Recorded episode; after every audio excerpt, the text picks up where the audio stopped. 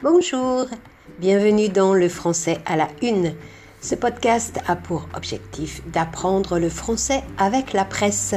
Je suis Viviane et je vous aide à décrypter les titres des journaux, ceux que vous lisez en première page, qui font ce que l'on appelle la une.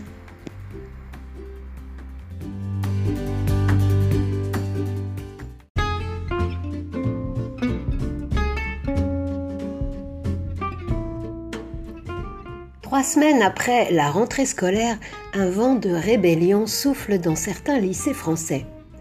Tenue correcte contestée, titre ainsi le quotidien national Libération ce matin.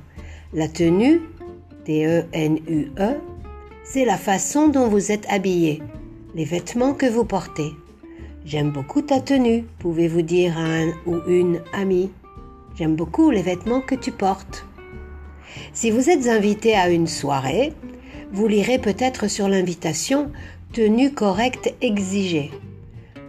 Ça veut dire pas de t-shirt ou de chaussures de sport, pas de tenue décontractée. Le titre tenue correcte contestée fait écho à cela en traduisant la contestation des lycéennes. Les jeunes filles se voient en effet interdit de porter un t-shirt qui dévoilerait leur nombril, ou un décolleté trop profond, ou encore des jupes trop courtes.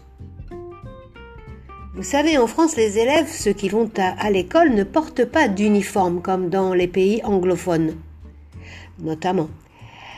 Chacun s'habille comme il veut.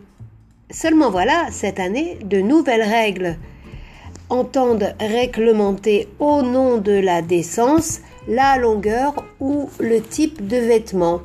Et cela suscite de plus en plus de colère chez les jeunes filles qui jugent ces règles sexistes. Les filles défendent leur tenue, lit-on aussi aujourd'hui à la une de Nord Littoral. Partie du sud de la France, ce vent de révolte contre les règles vestimentaires a donc gagné tout l'hexagone. Autre matière à contestation en ce moment, la 5G, la cinquième génération de connectivité Internet mobile que le gouvernement veut mettre en place. Ainsi, le Télégramme pose cette question. Pourquoi la 5G divise tant? Tant, T-A-N-T, synonyme de autant, tellement, à ce point. Par exemple, il a tant de problèmes. Il a tellement de problèmes. Tant peut aussi exprimer une quantité indéfinie. Par exemple, si je dis supposons que tu gagnes tant par mois, cela signifie imaginons que tu perçoives une quantité non précisée d'argent.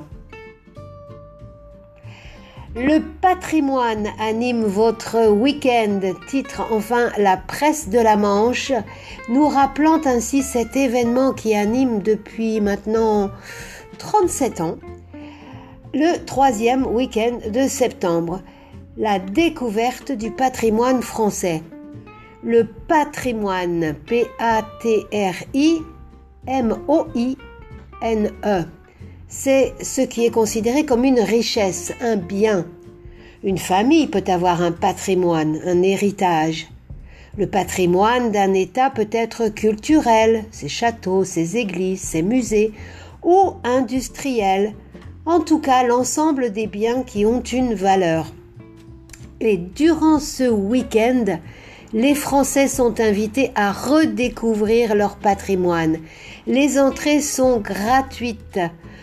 De plus, certains lieux qui sont habituellement fermés aux visites sont exceptionnellement ouverts. Il suffit de regarder le programme dans sa région pour ces journées du patrimoine.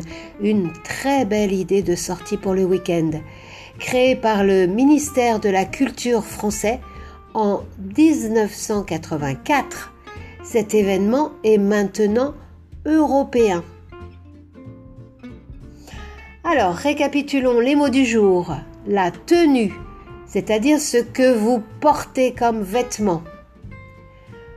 Tant, T-A-N-T, c'est tellement. Le patrimoine, l'ensemble des biens, l'héritage.